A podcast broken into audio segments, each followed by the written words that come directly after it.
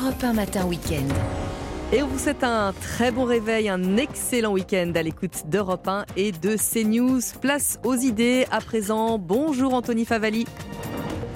Bonjour et bon réveil à tous. Si vous nous rejoignez sur CNews et sur Europe 1, 8h10, c'est l'heure de Face à Bigot avec le célèbre Guillaume Bigot qui m'accompagne. Comment allez-vous, Guillaume? Très bien. Bonjour Anthony Favali. Bonjour à tous. Guillaume Bigot, politologue de profession, je le rappelle. On va commencer par évidemment euh, cette actu euh, primordiale, celle de, de, la nuit passée. Euh, rien ne va plus entre Moscou et le chef du groupe paramilitaire Wagner. Ce dernier annonce une rébellion armée. Evgeny Prigogine qui a juré d'aller jusqu'au bout pour renverser le commandement militaire russe qu'il accuse d'avoir fait euh, bombarder ses hommes.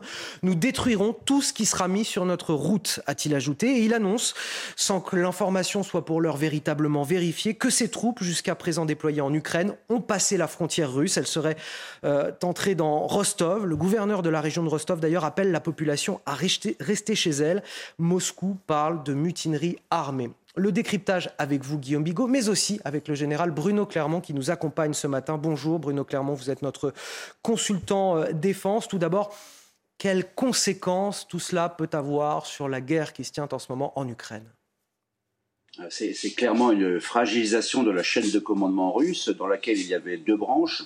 La branche traditionnelle, le ministère de la Défense avec à sa tête le, le, monsieur Sergei Shoigu et le général Gerasimov, et puis une autre structure qui s'appelle Wagner, qui est montée jusqu'à 50 000 hommes euh, et qui a livré des combats en Ukraine et, qui aujourd'hui est retiré des combats et que en fait euh, Shoigu essaie de faire rentrer dans le rang en obligeant tous les soldats de Wagner à signer un engagement dans l'armée russe. Et c'est clairement ça qui a déclenché le feu aux poudres euh, pour Prigogine.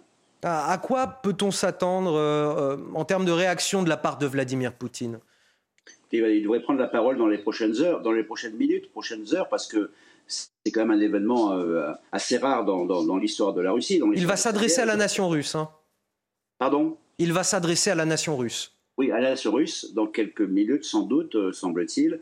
C'est un événement assez rare dans un pays qui est sous la pression de la guerre en Ukraine et qui a besoin plus que jamais d'unité s'il veut espérer atteindre ses objectifs. Donc euh, Poutine, jusqu'à présent, n'a pas tranché ouvertement entre ses deux proches amis, que sont à la fois Shoigu et Prigogine. Là, il va être obligé, mais je pense que le but de Prigogine, c'est de sauver sa tête.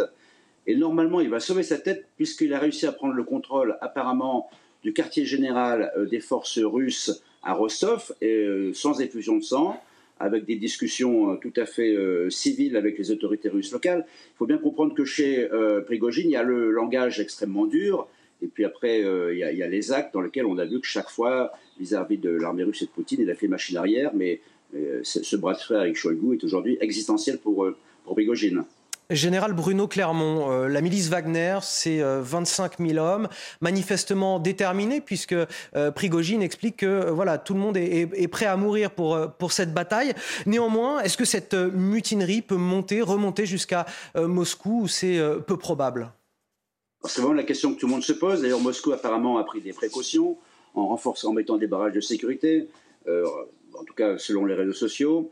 Les chances que ça remonte à Moscou sont, quand même très faibles. Euh, si Poutine doit choisir entre Prigogine et Shoigu, il, choisira forcément son ministre de la Défense, qui a la main sur une armée de 300 000 hommes actuellement et qui peut mobiliser encore un, million d'hommes. Euh, pour l'instant, euh, Prigogine, il est puissant, mais Prigogine, c'est 25 000 mercenaires. La question pour Prigogine, c'est de conserver la main sur ces 25 000 mercenaires, 25 000 mercenaires pour pouvoir continuer à jouer un rôle politique. Or, justement, on essaye de lui enlever les, mercenaires pour l'isoler et le tuer politiquement. Est-ce que tout ça, euh, général Bruno Clermont, cela peut euh, bénéficier à l'Ukraine in fine? Ah, ça bénéficie forcément à l'Ukraine puisque ça divise euh, l'armée russe, la chaîne de commandement, et au moment où, la contre-offensive et, la, capacité des Russes à, à contrer la contre-offensive ukrainienne est critique, c'est pas une bonne nouvelle pour les Russes et ça peut être une bonne nouvelle pour les Ukrainiens. Maintenant, il faut quand même relativiser l'affaire sur le terrain, puisqu'en réalité, euh, les Wagner s'étaient retirés, avaient laissé la place aux forces russes. Normalement, il n'y a pas d'incidence directe. Si cette affaire est rapidement, et c'est important de le dire, rapidement euh, mise sur le boisseau par Poutine, d'où l'importance de son intervention dans les, dans les minutes qui viennent. Le décryptage du général Bruno Clermont, notre consultant défense. Merci euh, à vous d'avoir témoigné euh, ce matin. On continue ce décryptage avec vous, euh, Guillaume Bigot. il y avait évidemment déjà des tensions entre Wagner et, Moscou. Est-ce que, là, on a quand même une situation inédite, est-ce qu'on arrive à un, tournant dans cette guerre? La déclaration et la précision qu'apportera Vladimir Poutine est absolument essentielle pour vraiment comprendre ce dont il est question parce que euh, ce qu'on sait déjà, peut-être le rappeler, c'est que le front en Ukraine était tenu bien sûr d'abord par les forces russes, euh, j'allais dire officielles, mais aussi par des forces d'appoint, dont Wagner, et aussi euh, les Kadyrovski, les soldats tchétchènes. Ces gens-là, évidemment, ils ne peuvent pas fonctionner, c'est important de le comprendre, sans la logistique de l'armée russe, sans les munitions notamment de l'armée russe, mais le ravitaillement de l'armée russe et en carburant et en nourriture. Donc ils se présentent comme des forces autonomes, mais ils ne sont pas des forces autonomes. Et il faut bien comprendre que jusqu'à présent, le pouvoir russe les a utilisés. Pourquoi? Pour qu'il y ait moins de morts dans les rangs de l'armée officielle russe, notamment là où c'était le plus dur, et je pense à, Bakhmut, euh, où les forces de Wagner ont été mises en avant. Donc il servait un peu de, de chair à canon. Maintenant, les uns comme les autres, et on a entendu d'ailleurs euh, le chef des Kadyrovski, comme on entend aussi Wagner depuis longtemps, le chef de Wagner depuis longtemps, se plaindre, se plaindre du commandement. Et jusqu'à présent, ces gens qui avaient eu des mots très très durs sur la, conduite de la guerre par les autorités officielles russes, par l'armée et par le ministre de la Défense, s'étaient bien gardés de directement attaquer le pouvoir russe, c'est-à-dire Vladimir Poutine. Et ce qu'on comprenait, c'est que Vladimir Poutine, il avait ses méchants à lui, ses affreux à lui, c'est-à-dire euh, les Kadyrovski et Wagner, et puis il avait la troupe officielle. Et donc il jouait des uns contre les autres en disant bon écoutez, le ministre de la Défense, ministère de la Défense, faites ce que je vous dis, parce que là vraiment, euh, si on vous remplace par des gens plus méchants, et les méchants, en, l'occurrence, on disait bon écoutez, calmez-vous, parce que vraiment il faut quand même travailler correctement avec le reste. Donc il y a déjà eu des coups de pression. Là, c'est plus des coups de pression. Là, on a quand même, c'est tout à fait inédit, Monsieur Wagner, euh, Monsieur Wagner, j'allais dire oui, mais merci du, lapsus parce que c'est vraiment lui Wagner, Monsieur Prigogine, qui dit quoi? Qui dit l'armée russe et c'est grave a bombardé mes propres troupes. Donc là, c'est on arrête de rigoler. Et la ligne rouge elle a été franchie pourquoi? Parce que manifestement le, le Kremlin lui a dit maintenant tes soldats sur le front, ils vont s'enrôler, ils doivent s'enrôler officiellement dans l'armée russe. Donc il y avait déjà de l'eau dans le gaz, c'était déjà un signe que quelque chose n'allait pas et qu'il pouvait y avoir un problème de loyauté. Et on a senti le discours euh, de Prigogine monter en puissance constamment pour remettre en question, y compris la conduite de la guerre, la raison de la guerre. Il a eu des mots très durs. Il a dit mais attendez, pourquoi cette guerre? Peut-être que les oligarques de Moscou avaient besoin de cette guerre. Vous imaginez l'impact sur l'opinion publique russe Donc là, je pense que ça va trop loin. Et là, il est en train en plus de mettre un coup de pression militaire parce que Rostov sur le Don, ce n'est pas rien. Rostov sur le Don, c'est plus d'un million d'habitants. C'est un peu la Marseille de la, de la, de la Russie, si j'ose dire. C'est d'ailleurs distant à peu près comme Marseille de Paris, hein, un peu de 1000 km environ. Euh, et c'est une zone qui n'est pas euh, anecdotique, d'abord parce qu'elle débouche toujours sur ces, sur ces canaux qui relient euh, qui se relie à la mer Noire. Elle est proche aussi des zones dans lesquelles il y a beaucoup de soldats supplétifs, toutes les zones d'Asie centrale, de Tchétchénie, etc. Et le, canal Volga-Don est un canal euh, vraiment très important pour alimenter Moscou. Pour toutes ces raisons, c'est assez stratégique, mais il faut arrêter de fantasmer. À mon avis, sauf rébellion dans les rangs russes, ils n'ont absolument pas les moyens militaires de monter sur Moscou. C'est ce que j'allais, ce que j'allais vous demander, Guillaume Bigot, parce que euh, Prigogine bombe le torse, bien évidemment. Il annonce euh, que ses euh, troupes, que ses mercenaires ont détruit un, hélicoptère russe, que ses 25 000 soldats sont prêts à mourir dans, dans, cette bataille. Pour autant, est-ce qu'il constitue véritablement une menace pour l'intégrité du territoire russe? La, la, menace serait une menace. Elle n'est pas une menace militaire. C'est général Clermont connaît mieux ses affaires que, que nous tous, mais elle n'est pas une menace en termes de rapport de force militaire. D'ailleurs, il avait vraiment besoin, il l'a dit plus d'une fois, du ravitaillement de l'armée russe. Donc il n'est pas en mesure, lui tout seul, de marcher sur l'armée russe. Il ne pourrait y avoir un problème, non pas un problème de rapport de force militaire, mais un problème de légitimité. Si on s'aperçoit, ce serait très étonnant, euh, que Prigogine est quelqu'un qui est soutenu par la population russe, soutenu par le commandement russe, et qu'il y a des gens, il y a des tas de gens, des officiers, etc., qui se disent non mais c'est pas possible, euh, Poutine est nul, euh, c'est vrai que la, guerre est mal conduite, etc., et que ça déclenchait ce que le général de Gaulle appelle la discorde chez l'ennemi, oui, on en est très très loin. Pour l'instant, c'est un homme qui, à mon avis, joue, comme l'a très bien expliqué le général Clermont, son va-tout. Euh, il joue sa tête, il essaye de sauver sa tête et de négocier un peu comme un preneur d'otages. Enfin là, il est en train de, de, sortir, d'essayer de sortir sans se prendre une balle dans la tête. Il y, hein. en a déjà qui en profitent. L'opposant russe euh, Khodorkovsky qui appelle à aider le chef de Wagner contre le régime de, Poutine, c'est peut-être ça aussi le risque. Ça, c'est assez fascinant quand même parce que euh, bon, Vladimir Poutine, évidemment, c'est pas c'est pas un enfant de cœur, hein, c'est le moins qu'on puisse dire. Mais enfin, vous avez vu Prigogine? C'est-à-dire qu'en en, Occident, quelqu'un imagine que Prigogine ce serait mieux que Poutine? Euh, c'est une blague. C'est vraiment une énorme blague. Euh, je veux bien que euh, le, Kaiser Guillaume II ne nous plaisait pas, mais enfin c'était mieux que, qu'Hitler. Non, c'est, pas pas raisonnable. Prigogine, c'est bien pire. C'est d'ailleurs tout le problème de cette affaire. Il faut revenir dans le réel. Le réel, c'est que le pouvoir russe est ce qu'il est, il a les intérêts qu'il a. Si demain Poutine tombe et est remplacé, parce qu'il y a des, il y a des chaînes d'infos qui appellent sans arrêt à l'assassinat de M. Poutine, etc. Tout ça bien, est absolument fou. En réalité, on ne sait personne ne sait qui remplacerait Vladimir Poutine, mais peut-être qu'il y a quand même une, une sorte d'illusion sur le fait que la Russie pourrait euh, s'écrouler, devenir un trou noir politique. Que ça nous plaise ou non, malheureusement, il y a un État en Russie, il y a pour l'instant une verticale du pouvoir, comme on dit. Et à mon avis, le calcul, je, si on regarde l'histoire russe, c'est plutôt au sommet du pouvoir c'est au sommet du, sauf si la guerre dégénère bien sûr, c'est au sommet du pouvoir que les choses pourraient se régler. Et M. Prigogine n'est pas au sommet du pouvoir. Et si ça ne menace pas euh, l'État russe, euh, en, revanche, pour ce qui est du, front ukrainien, là par contre, ça peut euh, bousculer un petit peu la donne?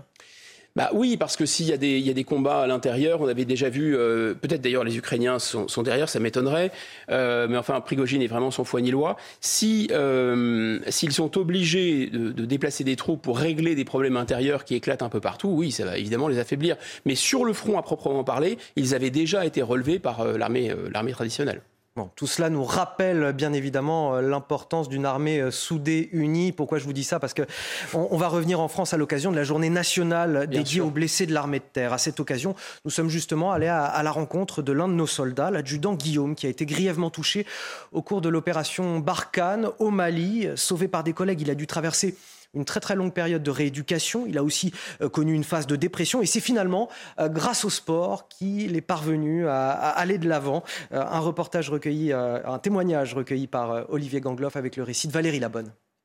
Ce 28 juin 2016 restera à jamais gravé dans sa mémoire. Engagé dans l'opération Barkhane, l'adjudant Guillaume revient d'une mission de ravitaillement à la base de Kidal. Sur la route vers Gao, il conduit le véhicule de tête quand soudain, une bombe artisanale pulvérise sa voiture, le blessant grièvement. Euh, j'ai été fauché en fait par une, des parties du VAB qui, a, explosé, euh, qui est venu me faucher la jambe droite, euh, donc qui m'a arraché complètement le, le, muscle du grand fessier, le nerf sciatique, fracture du bassin, du fémur, lacération diverses, brûlures, le package complet. Opéré une première fois en urgence à Gao, il sera alors placé en coma artificiel avant un transfert à l'hôpital militaire de Percy. Commence alors une longue phase de reconstruction physique, mais mentale aussi. Je suis vraiment tombé dans un cycle de, de dépression à cause de ça parce que je ne faisais plus ce que je faisais avant. C'est grâce au soutien de l'institution militaire qu'il trouve une nouvelle voie, celle du sport. Il essaiera plusieurs disciplines comme le tir à l'arc, le volet en compétition avant de se lancer un défi, celui d'être le premier blessé de guerre à gravir le Mont Blanc. Je conseille à tout le monde de se lancer des petits défis, pas forcément le Mont Blanc. Hein. Chacun peut trouver euh, son Mont Blanc à lui. Euh, mais en fait, aller dans des endroits qui sont aussi majestueux, ça permet un petit peu aussi de bah, de, reprendre confiance en soi. Aujourd'hui, il rêve du triathlon, voire d'un trek sur plusieurs jours, une façon pour lui d'encourager les autres blessés qu'il aide au quotidien. Guillaume Bigot, c'est important de rendre hommage à, nos blessés de guerre. Ça nous ramène au, sens de l'engagement sous notre drapeau, la notion de, patriotisme qui se perd aujourd'hui, qui est parfois considéré comme un gros mot. D'abord, euh, oui, honneur à, ces, braves qui servent euh, sous, sous euh, tout le drapeau et qui euh, exposent leur vie et, euh, et dont les blessures euh, physiques sont parfois et surtout des blessures de l'âme aussi. C'est-à-dire, d'abord, il y a des gens qui reviennent évidemment traumatisés des combats, et quand ils ne reviennent pas traumatisés des combats, ils sont lésés dans leur chair. On voit bien évidemment que ça, ça bouleverse leur vie à jamais. On peut saluer aussi le service de santé des armées, dire qu'on est vraiment très heureux de ne pas être aux États-Unis où des gens amputés de guerre se retrouvent avec des assurances privées. Vous savez, c'est tout ce qu'on veut aujourd'hui, c'est-à-dire tout privatiser, etc. C'est bien. En France, c'est pas notre identité. Euh, bien avant la République. D'ailleurs, les Invalides, c'était un hôpital de guerre voulu par Louis XIV, y compris pour des soldats qui n'avaient pas les moyens. Donc ça, c'est vraiment la force, euh, la force d'âme de la nation française aussi. Le patriotisme, vous en parlez, bien sûr que ces gens ont le patriotisme chevillé au corps. Ça veut dire que personne n'ira mourir pour des fonds de pension, personne n'ira mourir, on parle de corporate dans des, entreprises, mais c'est vrai que c'est pour, mouiller la chemise et se donner euh, dans son travail, c'est évidemment très important d'avoir ce patriotisme d'entreprise, euh, ou du drapeau européen d'ailleurs, mais personne ne peut donner sa vie pour ça. Le sacré est lié à la patrie. Le sacré, disait Régis Debray, c'est ce qui interdit le sacrilège, pas de sacrilège du drapeau français, et c'est ce qui justifie le sacrifice. On peut mourir pour le drapeau français. Donc ça, c'est très important. Alors le patriotisme, vous avez raison, il est contesté dans notre société. Euh, voir euh, cette mondialisation, cette montée de l'individualisme, la soi-disant construction d'un pouvoir au-dessus au-dessus de la France qui mettrait en curatelle la France, l'Union européenne, etc., avec son drapeau, etc. Bon bref, ce c'est un espèce de, de patriotisme de pacotille ou de substitution. Mais moi, je, fais peut-être le lien avec le sujet précédent, c'est que dans toutes les armées occidentales, peut-être même dans toutes les armées du monde à l'heure qu'il est, en 2023, il y a quelque chose qui se passe qui est assez intéressant et peut-être inquiétant, vous allez le voir. Euh, d'abord, en Russie, on se rend compte que l'armée peine à recruter. Donc l'armée fait appel à Wagner, exactement. L'armée fait appel euh, à ces populations d'Asie centrale, les Tchétchènes, les Kamouks, les Tatars, etc. de plus en plus. La première armée du monde, où il y a, comme en Russie, aucun problème de patriotisme, parce que soyons clairs, les Russes sont très patriotes, les Américains sont très patriotes, eh bien l'armée américaine, elle est obligée de plus en plus de recruter dans les marges, euh, on va dire, de sa un peu impériale, c'est-à-dire euh, elle recrute des gens qui ont été naturalisés de fraîche date, qui viennent du Mexique, D'ailleurs, pas de n'importe quel endroit au Mexique, de certains États du Mexique qui sont euh, euh, particulièrement durs, exposés au narcotrafic, etc., où les gens finalement sont aguerris. Donc tout indique que pour des raisons, on va dire, d'évolution de la société, de plus en plus d'obèses, de plus en plus de gens qui prennent des produits stupéfiants, de plus en plus de gens qui sont coucounés, euh, qui n'ont plus ce qu'on appelle dans les armées françaises la rusticité, pas des gens qui sont capables de dormir dehors, de marcher la nuit, etc. Cet individualisme fait que ça devient de plus en plus difficile. Je parlais de l'armée des États-Unis elles peinent de plus en plus à recruter euh, des gars du Middle West. Eh bien, c'est pareil dans notre armée. Dans notre armée, c'est très bien d'ailleurs, ils ont toute leur place. Il y a euh, énormément de gens qui viennent des dom-tom. Dans les dom-tom, d'ailleurs, c'est très étonnant, énormément de gens qui viennent de Mayotte, parce que Mayotte est une zone, on va le voir peut-être, très dure, où il y a des choses difficiles qui se passent. Donc ce sont des gens aguerris. Eh bien, moi, ça va peut-être choquer ce que je vais dire, je pense qu'il y a une dérive impériale. Nous ne devons pas devenir des empires, nous devons redevenir des républiques et des démocraties. La république et la démocratie est à ce prix. Le vivre ensemble est une plaisanterie. La république, depuis Athènes, c'est être capable de mourir ensemble. Et pour ça, il faut que nous tous, y compris les civils, les hommes, les femmes en âge de se battre, nous soyons formés à nous défendre et nous fassions nation. Il faut que les gens des beaux quartiers, les gens des cités, les gens des dom-toms, les gens de la France périphérique soient capables ensemble les armes à la main de défendre leur drapeau. C'est ça la garantie de la démocratie, de la République et de la paix. Tout autre discours est un discours absolument bah, qui, vise à justifier cette dérive impérialistico-mondialiste dans lequel, à mon avis, les États vont s'affaisser parce qu'à force de déléguer à des populations, d'une certaine façon, des marges de l'Empire, euh, les tâches de force ou de violence, il y a un monde sédentaire qui devient gras, qui devient mou, qui devient incapable de se défendre et qui peut d'un moment à l'autre s'écrouler. Guillaume Bigon, on vient de parler d'un héros de guerre, euh, l'adjudant euh, Guillaume. Euh, on va parler à présent d'un héros du quotidien, Henri, le héros de, l'attaque d'Annecy. Ce jeune homme n'avait pas hésité au péril de sa vie à s'interposer avec son sac à dos pour arrêter cet agresseur muni d'un couteau dans un parc qui poignardait des enfants. Une attaque qui a évidemment ému la France entière. Henri avait entamé il y a deux mois un tour de France des cathédrales. Forcément, depuis, il a été pris dans un tourbillon médiatique en quelque sorte. Il a dû faire une pause de deux semaines et depuis hier, il a pu reprendre sa fameuse marche à, travers la France pour visiter ses cathédrales. Nos journalistes Charles Baget et Valérie Labonne l'ont suivi. Deux semaines après le drame d'Annecy, Henri a décidé de reprendre le chemin de son tour de France des cathédrales. Il retrouve le silence de la marche après le tourbillon médiatique. Près du lac du Bourget, il fait un arrêt à l'abbaye de Haute-Combe avant son objectif du jour, la cathédrale de Belay. Quand on rentre dans ce genre de bâtiment, on entre dans un état d'esprit particulier que tous les visiteurs ressentent quand ils rentrent dans de tels édifices. On se sent tout petit face à la beauté et face euh, aussi au, au poids des années qui viennent donner un sens à tout ça.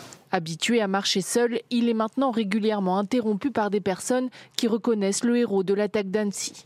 Une notoriété soudaine que Rémi accueille avec bienveillance.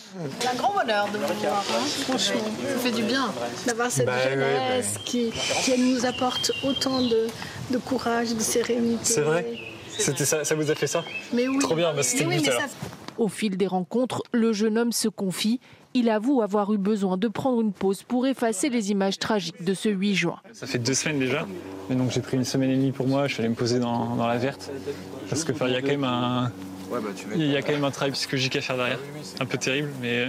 Il se dirige dorénavant vers la Bourgogne et compte bien multiplier les rencontres et les échanges avant de terminer son périple le 24 décembre prochain. Avant de décrypter tout ça avec Guillaume Bigot, le rappel de l'actualité sur CNews et sur Europe 1 ce matin à 8h30, c'est avec Sandra Tchombo. Bonjour Sandra. Europe 1. Bonjour Anthony, bonjour à tous. À la une ce samedi, le naufrage d'un bateau de migrants à Lampedusa. Bilan, une quarantaine de disparus, dont sept femmes et un mineur. Parti de Tunisie ce jeudi, l'embarcation transportait des personnes en provenance d'Afrique subsaharienne. Quelques rescapés ont été acheminés sur la petite île italienne, d'autres ramenés en Tunisie. Finance pour le climat, le sommet de Paris s'achève sur quelques avancées en faveur des pays pauvres, entre autres une nouvelle clause de suspension du paiement de la dette en cas de catastrophe. Macron s'est félicité d'un consensus complet pour réformer en profondeur le système financier mondial. Gérald Darmanin prolonge l'opération Wambushu à Mayotte. Contester ce plan lutte contre l'habitat insalubre, l'immigration illégale et la délinquance. Débuté en avril, il devait s'achever fin juin. Le ministre de l'Intérieur revendique des résultats comme une baisse de 22% des violences contre les personnes. Face à Bigot sur CNews et sur Europe 1, euh, on, vous a fait entendre un, reportage dans lequel on a suivi il y a quelques instants euh, le héros de l'attaque d'Annecy, Henri, qui a repris sa visite des cathédrales, qui est forcément interpellé par euh, les gens qu'il peut croiser sur l'acte héroïque qu'il a pu faire à ce moment-là lors de cette attaque d'Annecy. On a besoin, Guillaume Bigot, dans notre récit collectif, de, héros comme lui. Je pense aussi à, à un autre héros, Arnaud Beltrame, ce militaire qui a péri dans l'attaque terroriste d'un supermarché de Trèbes, c'était en 2018, qui s'était substitué de lui-même à, à, un otage du terroriste. Oui, c'est vrai qu'il y a une sorte d'inversion des valeurs de notre société, c'est-à-dire que euh, la fanfaronnade, l'outrecuidance, l'égotisme, euh, le fait de faire plein d'argent, de se retrouver à Dubaï, influenceur, euh, en, voilà, en, en, dandinant du popotin, euh, ça c'est vraiment un ah oui, modèle. On change d'univers là, C'est un modèle. Alors que euh, être courageux, mettre sa vie en péril pour défendre les, les plus, les, plus, les plus faibles d'entre nous, les enfants, euh, et surtout le faire avec beaucoup d'humilité. Euh, sans rouler des mécaniques, en disant bah, écoutez, vous savez ce que j'ai fait, euh, n'importe qui aurait pu le faire, et agir comme un Français. J'ai agi comme un Français, comme tout Français devrait agir. Voilà, c'est encore, il y a des gens encore euh, comme M. Schneiderman et autres pour le critiquer. C'est ça qui est oui, absolument fascinant, c'est l'inversion des, des valeurs. Les commentateurs ne se sont pas gênés pour, euh, voilà, pour salir son image et oui, mais, essayer mais, de trouver ce qui n'allait pas dans son profil, mais je sais, alors qu'on peut simplement saluer le comportement héroïque d'un citoyen français. Mais je ne sais pas, Anthony, s'il faut même s'arrêter sur, le, sur, ces, sur ces gens qui sont vraiment... Euh, très bas de plafond. Moi, ce qui m'intéresse, c'est que euh, c'est l'attitude générale, c'est-à-dire il, il dit aidez-moi à le maîtriser. Il montre qu'il n'y a pas de fatalité face au mal, face à la violence, que bien sûr le mal existe, mais le bien existe aussi. C'est quand même fascinant ce surgissement du bien absolu et du mal absolu dans cette, dans cette séquence. C'était pas le seul héros d'ailleurs, c'était ça a été lui le plus médiatisé. C'est lui qui a le plus peut-être exposé sa vie. Il dit aidez-moi à les maîtriser. Et euh, ce qui est important aussi, me semble-t-il, c'est de rappeler que les héros ne poussent pas comme des champignons. Alors bien sûr, personne ne sait avant d'être exposé au danger soi-même, si on aurait eu le cran ou pas, soyons honnêtes, de faire ça. Et donc, ça, évidemment, ça mérite qu'on salue son courage et celui aussi euh, de cette femme et des deux employés municipaux. Par contre, ce qui est sûr et certain, c'est que les héros ne poussent pas comme des champignons. C'est-à-dire que pour être un héros, il faut avoir Appelons ça un surmoi, appelons ça un idéal, appelons ça quelque chose qui vous appelle, qui est plus grand que vous et qui fait que ça vous oblige, que de toute façon, vous n'avez pas le choix. De la même façon, il y a aussi toute une préparation. Je crois que c'était un scout, mais quand on regarde de près tous les gens qui ont un comportement héroïque, alors évidemment Arnaud Beltrame, c'était un militaire, un officier, euh, un gendarme. Quand on regarde aussi le, héros de Nice au scooter qui a pris des risques, mais vraiment insensés pour stopper euh, le camion fou, c'est quelqu'un qui avait aussi des responsabilités, qui avait l'habitude de vivre en collectivité. Je crois qu'il était responsable de la, de la sécurité ou travaillait dans l'aéroport de Nice. Donc on voit bien qu'il y a des réflexes qui peuvent s'acquérir, que ces gens, ce sont des gens qui sont sortis de l'individualisme et qui ont des qui ont des valeurs, qui ont simplement euh, un, idéal qui donne un sens à leur vie. Et évidemment, on fait le lien avec son périple. On parlait tout à l'heure du patriotisme des soldats qui était lié à un idéal, l'idéal de la patrie euh, et du drapeau.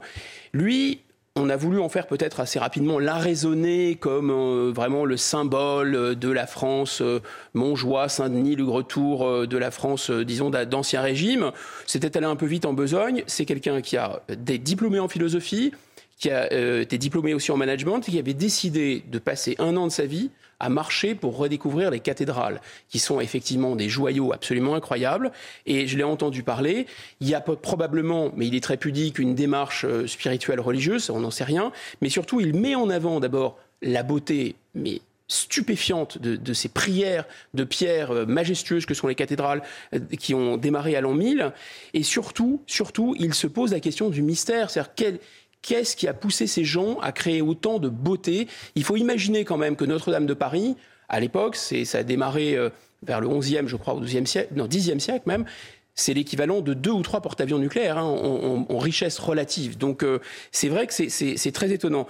On se rend compte qu'une société ne tient debout que si elle croit à quelque chose d'autre qu'au fric et au fonds de pension euh, et, disons, à la vision totalement individualiste et droit de l'homiste standard qu'on nous vend chaque jour comme étant le vivre ensemble.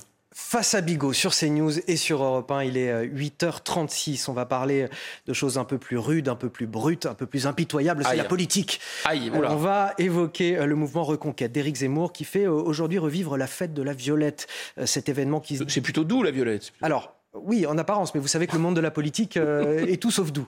Euh, la fête de la Violette qui se déroulait auparavant chez euh, les LR et, leurs ancêtres l'UMP, eh qui est en quelque sorte une, fête de l'UMA du sarkozysme, si je peux.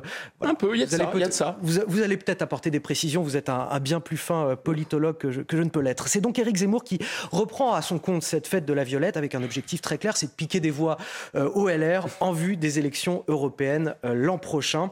Une fête de la Violette, et on va en reparler là aussi, qui intervient dans un contexte qui a été tendu cette semaine pour Éric Zemmour, avec euh, le week-end dernier une séance de dédicace perturbée en Bretagne, et puis mercredi, Éric Zemmour qui a même essuyé des, injures antisémites. Je voudrais d'abord qu'on revienne sur l'aspect euh, politique de tout ça. Piquer des voix au LR, Éric Zemmour qui s'attaque finalement aux républicains plutôt que de s'attaquer à celle qui semblerait plus proche de lui politiquement, c'est-à-dire Marine Le Pen.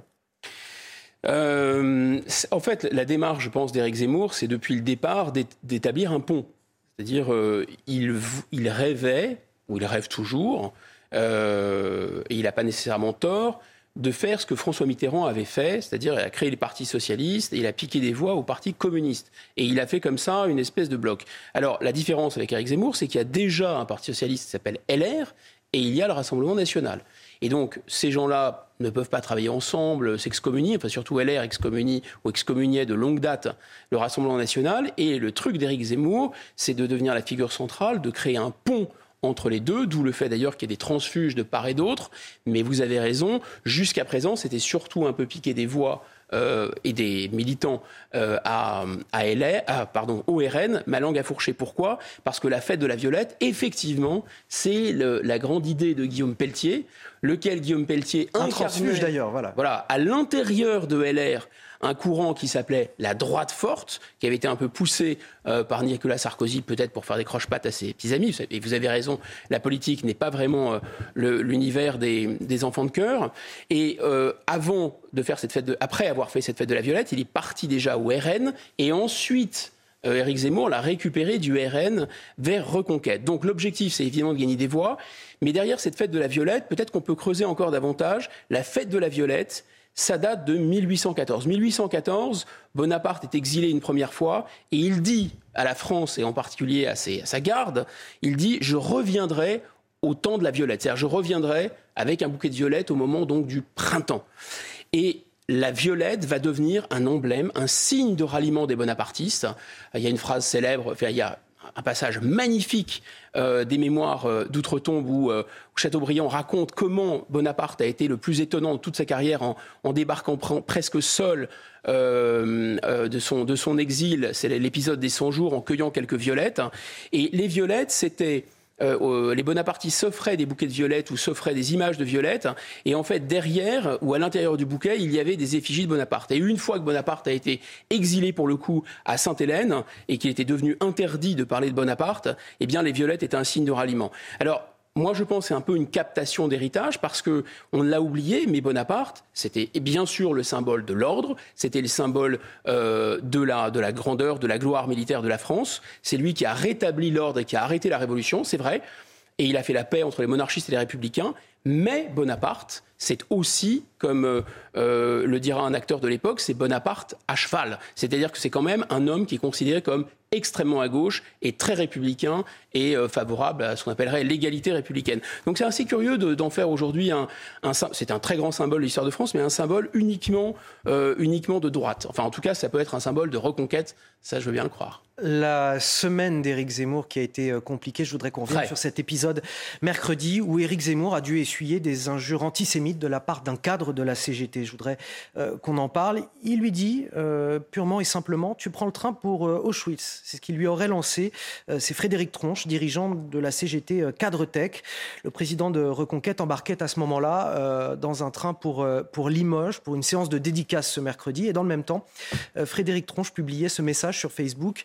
Zemmour dans mon train, je vérifie si le train va bien à Limoges, peur qu'il aille en Pologne. Euh, assez peu de monde cette semaine, je trouve, pour euh, s'indigner de ces propos, que ce soit parmi les politiques ou dans les médias. Mais bon, c'est peut-être important de le rappeler, Guillaume Bigot, euh, qu'on aime Éric Zemmour ou pas, chacun a le droit d'avoir son opinion sur les idées qu'il véhicule. En revanche, l'antisémitisme n'est pas une opinion. C'est pire que ça. Moi, je vais essayer de, de rester très très calme, mais, euh, mais en fait, euh, c'est quand même très insultant pour la mémoire euh, de tous nos morts, français, qu'ils soient juifs ou pas, résistants. Je pense à tous les héros de la bataille du rail. Vous ne pouvez pas aller dans une gare de la SNCF aujourd'hui sans voir la liste des gens qui ont été fusillés par les Allemands qui sont morts en déportation. Que faisaient-ils, ces gens-là? Ils faisaient sauter des trains de munitions de l'armée allemande. Ils faisaient aussi sauter des trains qui emmenaient des juifs à Auschwitz. Donc ces héros du rail qui sont morts il y a 80 ans doivent se retourner dans leur tombe. C'était des gens de la CGT, c'était des gens du Parti communiste. Mais qu'est-ce qu'ils doivent penser aujourd'hui de leurs descendants qui aujourd'hui se demandent ne font plus sauter des trains qui vont à Auschwitz, Dieu merci, il n'y a plus de trains qui vont à Auschwitz, mais se demandent pour rigoler si par hasard un juif dans un train euh, n'irait pas à Auschwitz? Mais attendez. Et on a vu que la CGT et la gauche avaient euh, beaucoup de mal à dénoncer euh, ce qui a, ce qui a été dit à, l'encontre Ah oui, parce que c'est le camp du bien, vous comprenez. Donc euh, ils ont tous les droits, ils peuvent raconter n'importe quoi et ils peuvent tabasser qui ils veulent. D'ailleurs, on l'a vu aussi dans un. Dans un un meeting d'Éric Zemmour. La, la séance de dédicace, en, Bretagne le week-end dernier. Donc ils se comportent comme des, comme des brunes. Non, ce qu'il faut peut-être dire, c'est que ce n'est pas anodin. Ce n'est pas anodin. Alors oui, bien sûr, dans l'extrême gauche française, il y, a un, courant, des courants de transmission avec de l'antisémitisme à travers l'antisionisme, à travers M. Corbyn, par exemple, on le voit, le Parti travailliste. Mais je pense que c'est tout à fait autre chose. Là, il y a un choix qui a été fait par LFI, qui est aussi le choix de Europe Écologie Les Verts, qui est aussi le choix euh, manifestement de la CGT, c'est-à-dire de fermer les yeux sur la progression de ce qui ressemble le plus à l'extrême droite, pour ne pas dire la seule véritable extrême droite en France. Il y a une extrême droite en France. Ça s'appelle l'islamisme. Et ces gens-là sont, pardon, des collaborateurs de l'islamisme. Ils ferment les yeux sur l'islamisme et ils flattent l'islamisme parce qu'ils savent qu'une partie de leur électorat est dans un, dans un antisémitisme viscéral, comme il est dans une homophobie viscérale, comme il est dans une misogynie viscérale, comme il est dans un, dans un, dans un état d'esprit euh, anti-français viscéral. Et c'est là où je pense qu'il y a une trahison qui est inacceptable et quelque chose qui fait furieusement penser à Pétain du côté de la CGT et du côté de ces gens-là, oui face à Bigot sur CNews et sur Europe 1. Il est 8h43. Dans le reste de l'actualité, ce retour à Mayotte pour le ministre de l'Intérieur, Gérald Darmanin. Il est sur place tout au long du week-end pour faire le point sur cette fameuse opération Wambouchou, cette opération de lutte contre l'immigration euh, clandestine et l'habitat insalubre qui a débuté il y a maintenant deux mois. Notre correspondant CNews, Jean Bexon, est sur place et nous dresse le bilan de cette opération qui avait plutôt mal commencé. Cette opération, avait euh, commencé avec quelques obstacles, que ce soit juridique, avec euh, l'annulation euh, des, casages, à savoir la destruction des habitats insalubres, et diplomatique, avec la non-coopération du gouvernement des Comores concernant l'accueil des ressortissants comoriens. Pendant plusieurs semaines, la diplomatie comorienne avait bloqué les flux de renvoi de migrants clandestins comoriens vers les Comores. Deux mois après l'opération Wambouchou qui a commencé le 24 avril, Gérald Darmanin se rend sur place. Il a, essayé, il, a donné, il a donné quelques chiffres, notamment euh, il insiste sur l'arrestation de 50 euh, chefs de bande, l'arrestation aussi euh, de 50, d'une cinquantaine de, de, passeurs, et puis dans le milieu criminel, à Mayotte, il y aurait eu, des, il y aurait eu des interpellations, selon le ministère de l'Intérieur, d'à peu près 600, 600 personnes relevant du milieu criminel maorais. Ces chiffres-là, le, ministre de l'Intérieur les met en valeur. Il y a un chiffre dont on n'a pas encore euh, connaissance, c'est le nombre effectif euh, de euh, renvois de Comoriens vers l'archipel des, des, Comores. Ce chiffre devrait tomber dans la journée, devrait être annoncé par Gérald Darmanin. Quoi qu'il en soit, son déplacement est justement marqué sous le signe de ces deux mois d'opération Wuambushu, puisqu'il assistera demain, en compagnie de son délégué aux Outre-mer et du ministre du Logement, à un décasage, à savoir de fait à une destruction d'habitats insalubres. Voilà pour euh, les explications de Jean Bexon, notre correspondant à, Mayotte. Guillaume Bigot, voilà ce que nous dit Gérald Darmanin. Ce que nous obtenons à Mayotte, c'est la réussite de la volonté politique. Euh, c'est vrai qu'on a beaucoup commenté euh, sur ce plateau les débuts chaotiques de cette opération au Wambouchou, et puis c'est notre rôle de toute façon en tant que journaliste, parce que les débuts ont été chaotiques entre la justice administrative qui retoquait les décisions des autorités policières, les Comores qui ne voulaient pas non plus qu'on leur renvoie leur ressentissant, ça a été très très compliqué. Là, on a quelques résultats concrets qui nous sont annoncés par Gérald Darmanin. Je le rappelle, 47 euh, chefs de bande arrêtés et présentés à la justice, euh, des euh, violences contre les personnes qui ont été réduites de 22%, des cambriolages, des vols et des atteintes aux biens qui ont eux aussi diminué de 28%. Alors est-ce que on peut saluer une évolution de la situation sur place, Guillaume Bigot? Euh, d'abord, on, ne peut pas complimenter M. Gérald Darmanin parce que M. Gérald Darmanin s'auto-complimente lui-même en permanence. Donc, effectivement, je vous l'accorde. Avant qu'on ait le temps de le dire, il le dit lui-même. Ce que nous obtenons à Mayotte, c'est la réussite de la volonté par soi-même. Je suis le plus fort, je suis le meilleur, je suis numéro un. Enfin, c'est tout à fait l'anti-Henri, euh, Henri, par exemple. On, on, voit bien cette, cette psychologie de se mettre en avant, de parler plus fort que les autres, etc.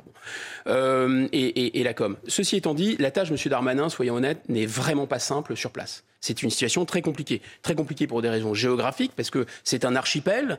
Euh, l'archipel est devenu indépendant. Il n'y a que Mayotte qui appartient géographiquement à l'archipel, donc qui n'est pas très loin, et qui est un 101e département français. Ensuite, c'est compliqué parce que justement, il y a ces flux de population constants, que 30% de la population vient est comorienne, elle n'est pas française, et que 70%, 60%, 60, 60-70% des naissances sur place, je ne sais pas si vous imaginez, sont des Comoriens qui n'ont pas la nationalité française. Donc effectivement, la situation est très compliquée, avec, on l'a déjà dit, des gangs, avec euh, quelque chose qui ressemble à des débuts de guerre civile, euh, des gens qui coupent euh, des routes, et pas que des routes, des bras, qui tuent des gens en pleine rue, etc. Une situation cataclysmique euh, sur place. Il n'est pas aidé par la diplomatie donc comorienne, puisque le président des Comores, qui est aussi d'ailleurs le président de l'Union africaine, c'est pas un détail, largement soutenu par la Russie, eh bien joue cette carte d'envoyer toujours plus de migrants pour déstabiliser euh, Mayotte et refusait jusqu'à présent totalement mordicus de les récupérer posant un problème de droit international.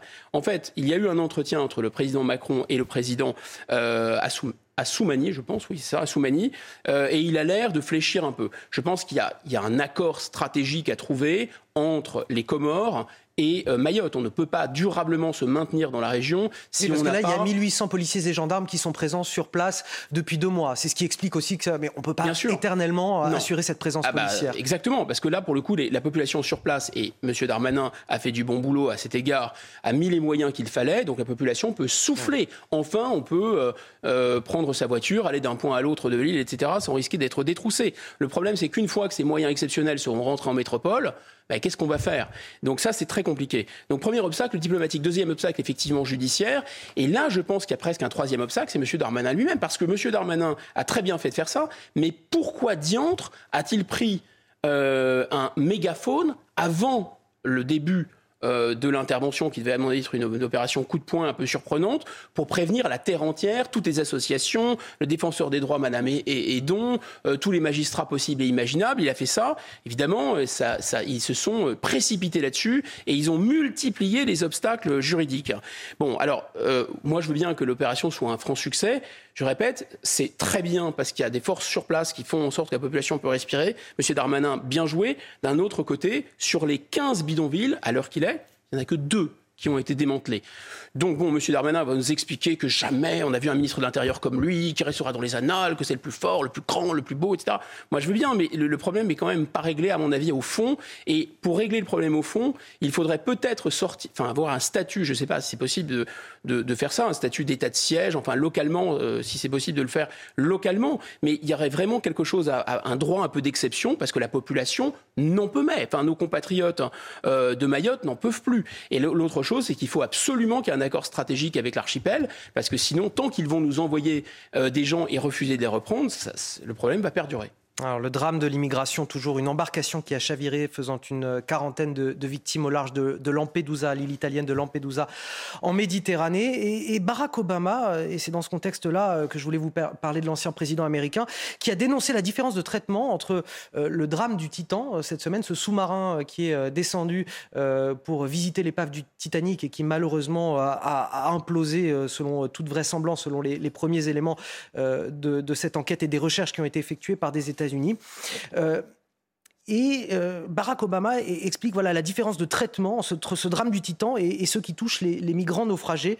Euh, lors d'une conférence à Athènes, l'ancien président des États-Unis, qui n'a pas mâché ses mots à l'encontre des médias, le traitement médiatique qui a été fait, je vous propose de l'écouter. Mais on ne peut pas ignorer, je veux dire, que je pense à ce qui s'est passé cette semaine. Il y a une potentielle tragédie avec un sous-marin qui a été largement couverte par les médias dans le monde entier, minute par minute. Et on le comprend. Nous voulons tous qu'il soit sauvé.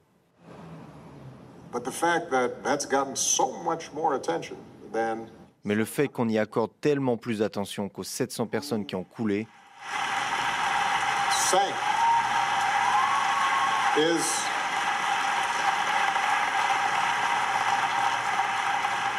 c'est une situation intenable. Alors Guillaume Bigot, il a raison Barack Obama ou c'est de la démagogie? C'est des démagogies euh, presque même euh, écœurantes. A priori, c'est du bon sens, il a raison, c'est vrai qu'il y, y, a deux traitements, mais en fait, à bien y réfléchir, que fait-il? Bah, Il essaye de passer pour une belle âme, et en fait, il, se, il se paye des applaudissements sur le dos de ces pauvres migrants qui sont, qui sont noyés. Je ne suis pas sûr que ça soit très, très, très ragoûtant sur le plan moral, en fait, parce qu'une une récupération peut en cacher une autre. Maintenant, il faut essayer de comprendre pourquoi une situation fascine et l'autre non. D'abord, malheureusement, il y en a une qui est devenue banale. C'est la banalité du mal. Il ne faut jamais s'y habituer. En ce sens, le président Obama a raison. Euh, il ne faut pas s'habituer à ce que des gens euh, meurent noyés, mais malheureusement, c'est quelque chose qui est incrusté et installé.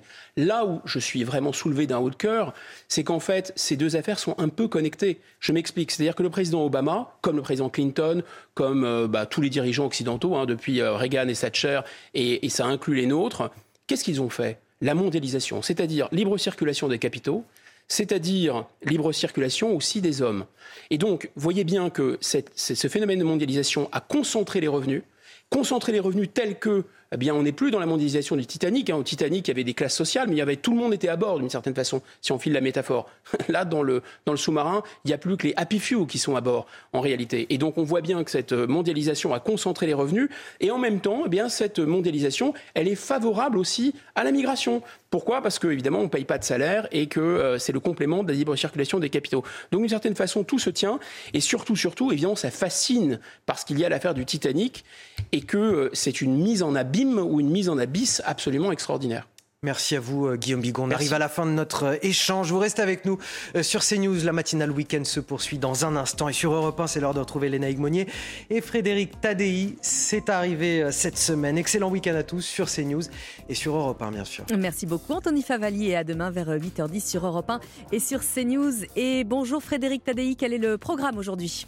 Bonjour les naïcs, euh, on commence par euh, l'avion vert avec Gilles Roy qui est au Salon du Bourget, la dissolution des soulèvements de la Terre par le ministre de l'Intérieur avec Anthony Cortas, l'un des auteurs de l'affrontement qui vient, euh, de l'éco-résistance à l'éco-terrorisme et la transparence absolue que l'on veut imposer aux politiques et qui déchaîne les foudres de l'avocat Emmanuel Pierra. Et nous découvrons tout ceci après le journal de 9h qui arrive dans un instant sur Europe 1. A tout de suite.